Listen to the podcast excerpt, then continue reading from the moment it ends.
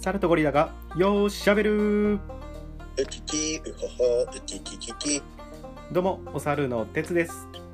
どうもおごりのれんです。さあ今回もイケイケゴーゴーでやっていきましょう。よろしくお願いします。ゴーゴーゴーゴー。イエーというわけでまあ今回はですねあの大好評のお互いのおすすめシリーズやっていきたいと思います。はいお願いします。というわけでまあ今回は、えーお互いの、えーおすすめのゲームについてまあいろいろ紹介していきたいなと思います。というわけでまあまずじゃあおごりのレンさんちょっとおすすめのゲームの方一本ご紹介お願いします。はい。私のおすすめゲームははい。ラチェットクランクシリーズで出すた。ラチェクラ。ラチェクラ。もう大好きな人いっぱいおると思うけどね。へえもうもう俺も何作かやったことあるからねいやー面白いねなんだろう。なんて説明すればいいんだろうな。なんかなんだ？狐なのか猫なのかようわからんけど。ね あいつ結局な何者なんだろうね。なんだろうね。ねちょっといまだにわかんないんだよね。よくわかんない。ちょっとよくわかん分かってないくせにしてるけど。まあまあまあまあ、まあまあまあ。うん、まあねそのなんかまあピクサーのピクサーの映画みたいな絵だよね、うん。なんかピクサーの映画みたいな絵柄なんだけど、うん。でそのラチェットっていう、うん。まあその猫か狐かよくわからん生物と、うん。クランクっていうまあ感情があるロボットうん。のなんか友情とそのなんだ惑星銀銀河を股にかけた冒険をするみたいな、うん、すごい壮大な。壮大な、ね、ゲームなんだけど、まあこれがねまあなんかなんていうかな、まあ、見た目もねピクサーみたいでもちろんなんかピクサーの映画を動かしてるような感じ。うん。で見た目もね面白いしで惑星をねたいろんな惑星が出てきて、まあ、風景とかね面白いやん。うん。見たうん。風景とかも面白くてでそれでなんか宇宙宇宙人じゃないけどなんか変な宇宙の生物みたいな。あれなんだろうあれ宇宙人かな？宇宙人とかな何々星人とかだっけなあれ。星人とかではないか。まあでもあるか。なんかその惑星の住人だからさなんか一応俺の中でそういうなんか 丸々星人みたいなうんイメージなんだけど。そうそう。でなんかその中でいろいろ、まあ、ガラメカっていう武器を使って、なんか銃とかね、うん。なんかムチとか、うん。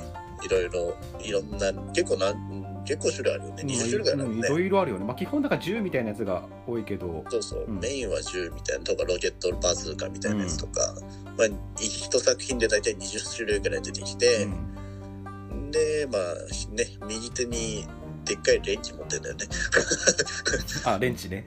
うん、バあのカでっかいレンチ工具の。工具のソケットレンチが を持っているというおもろいよね、なんかちょっとシュールだよねよくよく考えたらあシュールよくよく出たらシュールだ、うん、だってレンレンチをだってあれで撲殺してんだよ。まあそうやけどなんかあれでねなんか化けモンスターとかをね。そうだよ。撲殺してんだよ、うん。よく考えたらシュールだよ。すごいよね。そう。でまあね結構でなんかなんだ通貨がボルトってそのネジなんだよね、うん。通貨がその世界のね通貨が、うんそこも面白いし。面白いしなんかすごい敵を倒したらなんかいっぱいねボルトがバーって飛び散ってそうそうそれをねボルトバーってちょっとバーって回収するみたいな。そうそう。でなんかめなんかもう一周じゃ終わらないんだよね。一周目で、まあ、ある程度まあ普通にストーリーをして2周目でなんかそのガラメカの超過段階が解放されてうんうん。なんかもっと強くなってうん。でなんかものすごいなんだランチャーランランチャーシリーズっていうのがあってうんランチャーナンバー8とかね、うん。そのシリーズでランチャーナンバー9とか、うん。最強武器があるのよ、うん。一作ごとに。それをもうなんかめちゃめちゃ高額な値段で売ってるんだけどああもう とてもじゃないけど一周目じゃ買えない1ぐらいの。周目じゃとてもじゃないけど、うん。絶対買えないだろっていう値段で売ってるのでああじゃあもう。2周目になるとあダメージを食らわなかったらなんか20倍とかなるわけよ。あのお金ゲットできる量が。ああ報酬が。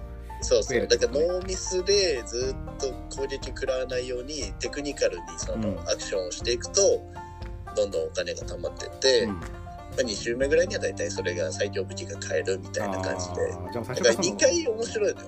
結構周回前提みたいなところはね結構やり込み要素はかなりある。でそうそうそう。でやり込み要素で言うとなんかゴールデンボルトっていうのが落ちてて、まあシリーズによって名前違うんだけど、うん。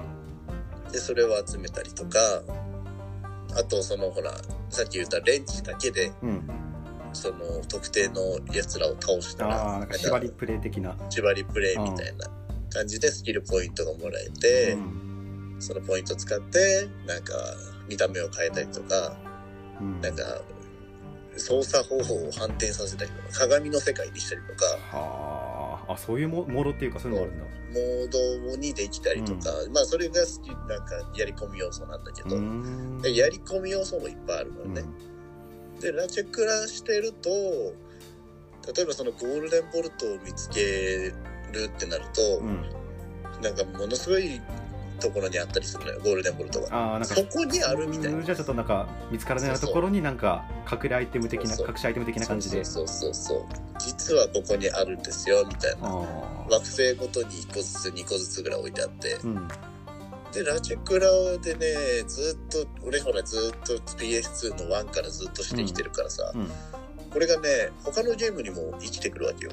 あそうなんだゴールデンボルトここら辺にあったうん。っていう記憶があるやん。ラチェクラしてて、うん。で他のゲームにもほらやっぱあるわけよ。まあそういう隠しアイテム用みたいな。見つけるとかいう要素がで普通に歩いてていやこのゲームのこの感じラチェクラならここにゴールデンボルトあるだろうみたいな。あもうそれからその別のゲームやってってもそのラチェクラをやってる感覚でやっていったら意外とそれそれ通りで、うん、同じようなところにあったりとかする。そうそうそうそう。ほーらねみたい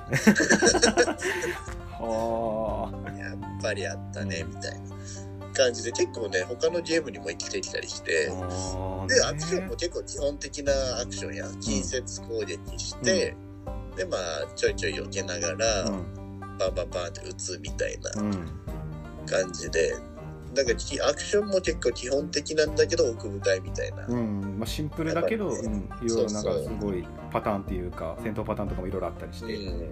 めちゃめちゃ難しいわけじゃないじゃん。うん。あれも。でもねやっぱまあマリオとかもそうやん。めちゃめちゃ難しいわけじゃないけど面白いっていう。ね、まあシンプルだけどやっぱりだからこそちょっと奥深さもあったりねやっぱり。そうそう。それに近いんだろうけどなんかああいうアクション系の基本要素がねなんかギュッて詰まったようなゲームなのよね、うん。だから本当にゲームやったことない人とかまずラジクラからしたらって思うぐらい。ああまさにゲーム始めるなんか登竜門的な。そうそうそうそう。感じではやっぱラそういう意味でもやっぱララチクラがおすすめっていう。ラジクラがおすすめかなって。でまあどん普通にアクションやってる人間も楽しめるし。うん。で今度ね PS5 でうん。最新作がね6月11日パラレルトラベルかな。うん。あ最新作が、はい、PS5 の力で出ますんで、PS5 持ってる方はぜひまあ私100%もう予約してますけど。早い。手が早い、1000%買いますので。ぜうん、ひ一緒に楽しめたらと思いますね。ということで、まあ、私のおすすめはラジェットクランクシリーズでした、はい。じゃあてつさんは？えっと私のおすすめは、えっとあの PS4 のソフトなんやけどあのジャッジアイズっていうゲームが、えーおすすめで、うん、まあ、これが、えっとまあ、ちょっと2年前か2019年に発売されて、うん。まあ、もう当時出た時はやっぱりね、えーキムタクが如くという、まあ、パッケージの方にもねキムタクがドンって映っててすごいインパクトのあるようなうん。なんだけど、まあ、それが一時期やっぱ話題になったゲームで、うん。まあ、これあれやな、まあ、ジャンルで言うとあのリーガルサスペンスアクションみたいなうんうん。感じで、まあ、ちょっとざっとその、まあ、ゲームの、まあ、ストーリーの方のあらすじを言うと、まあこのまあ、キムタクが演じている、まあ、八神孝之ってキャラがいるんやけどうん。そのキャラクターそのキャラクターはもともと弁護士をやったんだけど、まあ、ある事件をきっかけに弁護士を辞めて、まあ、探偵として生きてるんだけど、うん。でその探偵の仕事をしてる時に、まあ、とあるこう殺人事件とに出くわしてでその殺人事件の、まあ、謎を追っていくっていう、まあ、ストーリーなんやけど、うん。で、まあ、まずこれのやっぱ面白いところは、まあ、まずこれで、まあ、さっきも「キムタクが如く」っていうふうに言ったように「あの龍が如く」のシリーズうん。をなんか手があれヤクザのね、うん、そうそうそう、うん、あのまあシリーズのスタッフで同じスタッフでまあ作ってるところがあって、まあ、その竜が如くシリーズをやったことある人はまあまあ何なのか分かると思うけどまずやっぱこのアクションけん、まあ喧嘩アクションっていううん。このアクションがめちゃめちゃおもろくて、まあ、この舞台になっている、まあ、カムロ町って町があるんやけどそこがね、まあね治安がすごい悪くてもう街歩けば すぐチンピラに絡まれて喧嘩になるわけですよ。世紀末よね。本当にそうなんよ。でそれでもうそれをまあもうキムタクが「ああだりーな」みたいにながらまあ相手する相手してやんよみたいな。でバデバトル始まるんやけどでこのアクションもえっ、とねなんかそのバトルアクション 2, 2パターンあって1つがそのなんか大人数用のなんかバトルスタイルとうんとあと対マン用のバトルスタイルみたいなのがあって、まうん。あざっくり言うとこの大人数用はちょっと弱攻撃の広範囲攻撃みたいなうん。技が出しやすくてで対マン用は威力強いけど結構範囲は結構狭めなうん。だけどこれを結構使い分けて相手を倒したりであとはやっぱりこうね街にあるなんか、ね、店の看板とか自転車とかうん。そういうのを持ってぶん回して敵を一掃したりするっていうのもやっぱすごい爽快やし。うん。でまああとまあヒートアクションっていうまあ必殺技みたいなのもやっぱその持ってる武器とかそのシチュエーションとかによってこうなんかカメラのアングルとかもすごい変わって見応えもあって、あれすごいよね、うん、そうあれがね、うん。めちゃめちゃおもろいのよ。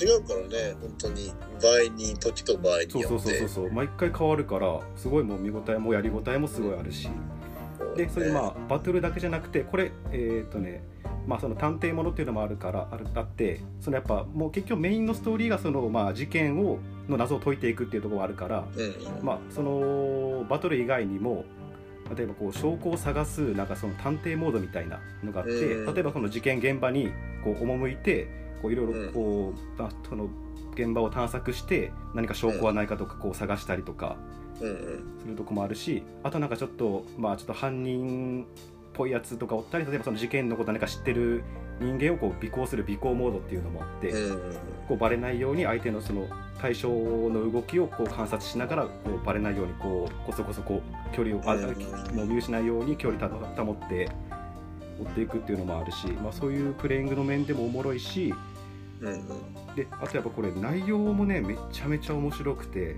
まあ、さっきもざっと言ったんだけど、まあ、そのこの主人公のまあ八神隆之はもともとまあ弁護士をやっていて、でその一個その事件その事件のきっかけで、まあ、弁護士辞めて探偵になるんだけどその探偵の仕事の依頼で、そのまあメインストーリーの、まあ、きっかけでもあるその殺人事件に遭遇してでその謎を追っていくうちにそのもう八神のその過去の事件とこういろいろ結びついてきたりとか、うんでどんどんやっぱこういいろいろ解決に向かっていくやけど一個解決したと思ったらまた別の謎がこう生まれてきたりとかでこういろいろこう展開変わっていったりしてだからゲームとしても楽しめるし一方のこうドラマとしてもめちゃめちゃ完成度高くて面白いのよね。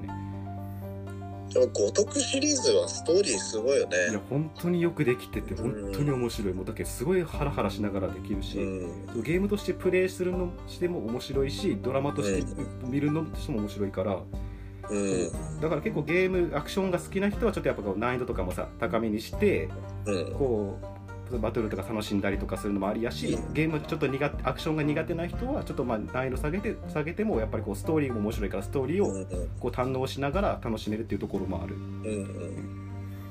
しまあだしやっぱそのまああとやっぱこの出演してる人たちもねこの、まあ、木村拓哉さんをはじめやっぱりこう、まあ、谷原章介さんとか、うんまあ、滝藤賢一さんとか中尾明さんとかこう名だたるやっぱ名優が出演してるから、まあ、当たり前だけどその辺のやっぱその、ね、演出とか演技とかもやっぱりねもうめちゃめちゃすごいからもうすごい見応えもやり応えもある作品やし。そうだね。これも面白いところだね、実際のほら人物をさうん。そのまんまモデリングしてさそのまま使うって、うん、そうそうそうそうそう、なかなかないやんまあ、あんまりゲームとかではさ結構オリジナルキャラとかそうとかなんかアニメのキャラのその、まあ、ゲームとかってのが多いけど実際に、まあそういう実際の俳優が出演してそれを動かしてうん。ゲームするっていうのがね、なかなかないからこのこの五徳シリーズの特徴でもあるからね。そうやね、面白いよいやね本当にそういう、まあ、ゲームの面でもやっぱストーリーの面でもおもろいし、まあ、そのいろいろまあね好きなところとか面白いところ言ってきたけどでもやっぱなんやかんやでこのゲームの一番の魅力はキムタクなんよやっぱ。もうね、キムタクがマジでかっこいい。もうね 結局、まあ、そのゲアクションとかもおもろいし、ストーリーもすごいよくできる。でもやっぱり一番の魅力はやっぱキムタクなんよ、本当に。キムタク様様もうキムタクが本当にかっこ惚れるよ本当これしたらやっ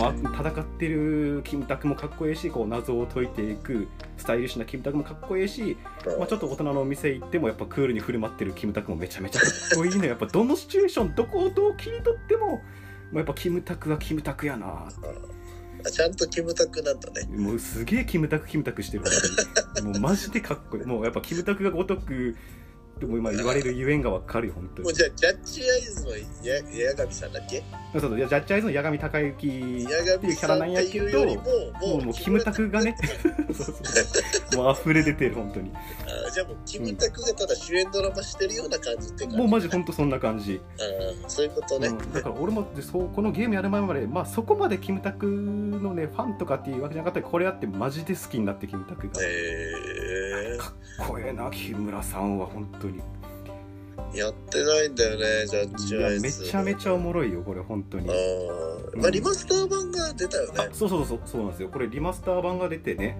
今、すごい、もう、発売当初の半額以下ぐらいのね、値段で、今、ソフト、なんかリリメイクリマスターで出てるから。3000円、2、3000円であったよね。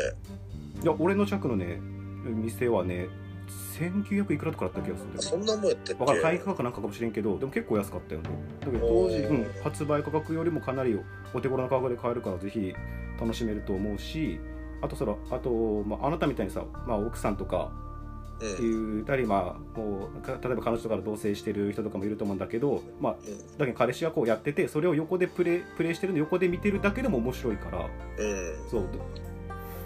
でそういう人たちも結構、うん、おすすめやからね。ぜひねちょっとやってない方はぜひジャッジアイズをやってもうキムタクを存分に堪能していただきたいなと 私は思って、まあ、このジャッジアイズの方をちょっとご紹介させていただきまして。わかりました。どうまあね、まあ、2人とも今こうやって紹介しましたけどレンさん基本的にどういうゲームよくやる？まあ基本的にはもうバトルモンばっかりかなバトルっていうかまあアクションゲームみたいな。アクションゲームばっかりだな。アクションアクションであれば大体何でも。例えばデビルメイクライとか。ああなんかザ・アクションゲームって感じだね。ザ・アクションゲーム、うん、なんかデビルメイクライはもうアクションゲームの入門っていうか、うん、コマンド入力の入門。ああ戦いながらこうボタンを押す訓練じゃないけどそういうの訓練じゃないけどもう、うんうん、超連四角三角とか超連打しなきゃいけないから、うん結構入門としても使えるので、うん。まあ、やっぱ後ろスティック入力とボタンで技が変わったりとか、うん、いっぱい技の種類があるからそれ組み合わせてっていうので結構まあ初心者っていうかゲーム初心者にはおすすめできるデビルメイクライシリーズ、うん、これもずっとねプレステ2の時代から今プレステ5までずっとやってる歴史あるゲームやし、うんとは、まあ、無双系。ああ、まあ、それもまあ、すごいアクションだよね。もうアクションだよね、完全に。うん、まだに無双系してるしね。山岳無双1かな、ね。やっぱ根強い人気あるよね。やっぱりずっと出てるし、シリーズ。普通は飽きるやろって思うけどね、うん、意外とまあなんやっぱ世界観変えてくれるからさ戦国時代だったりさ飽きないようにやっぱりしてるんやねそうそう基本システムは確かに一緒なんだけど、うん、海賊無双ってワンピースとコラボしたりね。ああであったねなんか。いろいろしてるからさ、うん、なんだかんだ無双系はほとんどしてるし、まあ、無双系っていう、まあ、ジャンルを開拓したっていうところとね。そうそうそうそう、う。ん、無双系っても言うじゃん、ね、あれやってもうだってゲームの中では爽快感の極みじゃんだってあれ。うんそうそう。もう何も考えなくていいのよ、うん。すごいな。まあザ一気当選って感じでさ。そう気持ちいいよねあれは本当に。謎解きも何もないやん、うん、ただ倒すだけっていう。もうこれほど楽なゲームはないやん、うんどんなゲームでもさ、やっぱななんかでや謎解きしたりとか、まあ、ちょっとね、やっぱこうやらなきゃいけない。ちょっと面倒いなっていうところがあるわけよ、うん、やっぱり。もうちょっと面倒くさいところが何もないっていう。うん、あれがね、うん、いいよね。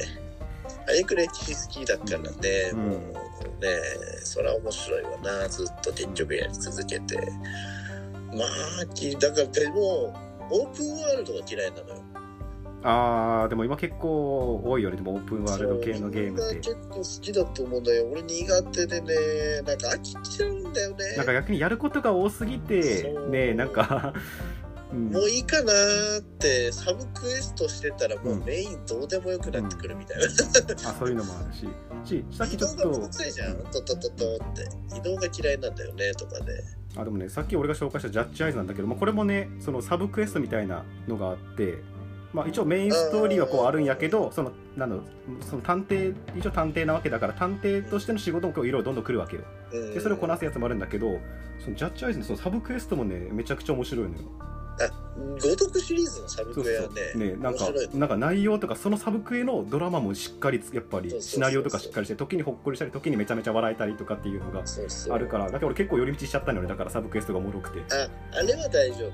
あのね本当にねなんだお使いみたいなゲームがあるわけよああ中にはねオープンワールドの中では。系のゲームって、うん。本当にただ走ってって また戻ってくるみたいな。あるある。もうええやろ？うん。みたいなやつで嫌いなの、うん。でもジャッジエイズとかに五読シリーズはうん。ちゃんとなんだストーリーに絡んでくるし、うん。そのサブクエストが、うん。でそれだけでねサブクエスト用のストーリーがあったりとか、そうね。だっけまあ俺やっぱアクションよりはそうやっぱストーリー性のあるゲームの方がやっぱ好きで、まあ、さっきのジャッジアイズもやっぱそのストーリーが面白いっていうのもあるし、まあ、他だったらあの何？ニーヤシリーズ。ニーヤオートマタとか、まあ、この間出たニーヤレプリカントとかあれもやっぱ世界観とかストーリーとかやっぱりすごい結構やっぱ謎とかをこう解き明かしていくという部分もあるから、そっちの方がやっぱやっててどんどんやっぱこう謎が解明されていったりやってる方が俺やっぱゲームしてるなって感もあるから結構好きなんだよね。あーそうだよね。ストーリー性も確かにねやっぱ。うん。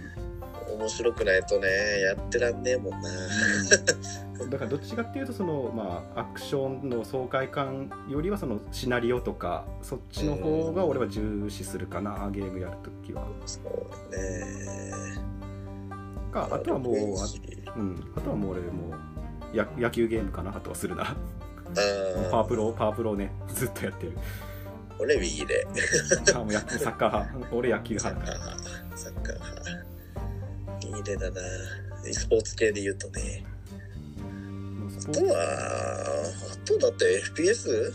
ああいやねコールオブデューティーとかエイペックスとか。コールオブデューティー、エイペックスでも今結構 FPS 系って結構多いよね今。なんかいろいろ出てないなんか。多いよ。いや多いよ。エイペックスなんて本当に多いよねやっぱり。エイペエイペは日本が一番多いらしいからね。あそうなんだ。うん。世界の中でも。あプレイヤー数が？プレイヤー数。魔の魔の東京サーバーって言われてる。あなんかサーバーが違うもんねいろいろ。あやっぱレベル全然高いんだ。レベルが高いから。へやっぱえ他の国のサーバーよりも東京に行くとレベルが高いから、魔の東京サーバーって言われるぐらい日本は 人口が多いさすがゲーム大国日本やね。日う本、ん。いやーだって配信でやっぱ一番多いのはやっぱエイペックスなの、今ゲーム業界で。配信の数が配信者の数っていうか配信、そうね。YouTube がね。絶対ゲーム実況者みんなエーペしてるイメージだわ確かにやっぱエイペックスは外せんね。俺も一応毎日なんしないとほらエイム感度がおかしくなる。から、まああれ本当にね毎日やり続けないと感覚が大事だからねあれ。感覚が大事だから、うん。ある程度できるだけ毎日ちょっとは触るようにしてる。最低限。部活の練習みたいな。全然だけどねプラチナ帯ってそのなんだ、うん。なんかランク帯があってうん。ブロンズシルバーゴールドプラチナ、ダイヤマスタープレデターってうん。ランク帯があるんだけど、俺まあプラチナだから完全なるただの中級者だけど。あ普通っていう。ー俺 FPS 死ぬほど才能ないからねやらないんだよね。一時期デューティーとかさ毎日やっても全然上達しなかったから俺マジ向いてねえと思ってやめたもん。いやあれね結構ねあの FPS ってね俺もじ実は俺も APEX から FPS デビューやったよ。うん。だからまだ1年ぐらい FPS 歴、うん。だってずっと無双とかばっかしてたから、ね。まあね。あのななんだ一人称視点が苦手であーあれ自分の慣れるのがねそうそう、うん難しいよね。人称視点のゲームばっかしてたから、うん。若干から見たほらキャラクターを操作することをずっとしてたからあの自分の目線っていうのが苦手でなんか食わず嫌いな感じでさうん。してなかったんだけど意外とやったら面白いなみたいな感じになって。でここ1年間はもうずっとエイペは欠かさずしてるかな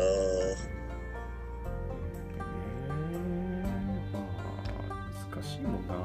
これはね難しい、ねそんなね1日1時間ぐらいしたレベルじゃね全く勝てないから、それに結局あれもなんかストーリーとかそういうのがないからね結局なんか同じこ言う,、まあ、言うたらあれだけどやっぱ同じことの繰り返しじゃん。そうだからそれがうん好きかどうかそのうんその辺もちょっとやっぱ俺のちょっと感性と合わないかなっていうのはあるんだよね正直。まあゲームとしては本当面白いと思うけど俺はちょっとストーリーとかそっちの方が欲しいなっていうのは思うどっちかっていうと自分を鍛えるみたいなタイプなんだよね。うん。だからずっと練習して練習してランク帯を上げてって自分が強くなるっていうゲームだから、うん、なんかそういうのを楽しめる人向けな部分もやっぱあるよね。どっちかっていうと、ん。そうそう。悔しいとか思うようなだからゲームを本気でできる人間しか FPS はできないとまあそうねなんか。遊びとしてじゃなくてうん。遊びなんだけどガチっていう人間なら FPS だ、まあそれこそもう e スポーツって感じですごいストイックにのめり込める人がやっぱハマるんだろうねやっぱり。うん、ストイックにできるなっていう人は向いてるとああそこまでちょっとゲームに対してストイックになれないんだよねうん、いや、まあ、これ人によるだろ俺ううね。ん、そうそう。ただ普通に楽しみたい人は楽しめばいいし、うん、そんだけストイックになって頑張れる人は頑張ればいいしっていうだけだからね。向き不向きはありますので。うん、まあそうだねまあ結構ねまあいろいろ一本ずつとか言ったけど結構いろいろなお互いちょっとゲームいろいろ紹介して いや、まあだっていっぱいあるからね。まあいっぱいあるからねまあちょっとまた機会あれば第2弾もねちょっと、うんまあまたねこれからいろいろ新しいゲーム出たりあそういえばこういうゲームあったなとか思い出した時にね、またややろうかなと思いますんでねそうですね。というわけでまあそうですねじゃあこの辺で我々もちょっとゲームセットしましょうかそうですね。ちょっとね 一旦この辺でセーブしてまあゲーム終了してシャットダウンしましょうかちゃんと直しましょうか。まあ、というわけで、まあ、今回は、えー、と我々の、えーおすすめのゲームについていろいろトークさせていただきました、えー皆さんも機会があれば、ぜひラチェットクランクそしてジャッジアイズプレイしてみてください。よろしくお願いします。お願いします。ここまでえーお聞きいただきありがとうございました。また今後ともよろしくお願いいたします。お願いします。というわけでここまでのお相手はお猿の鉄とどごりのレンでした。まったねー。ピッパピッパ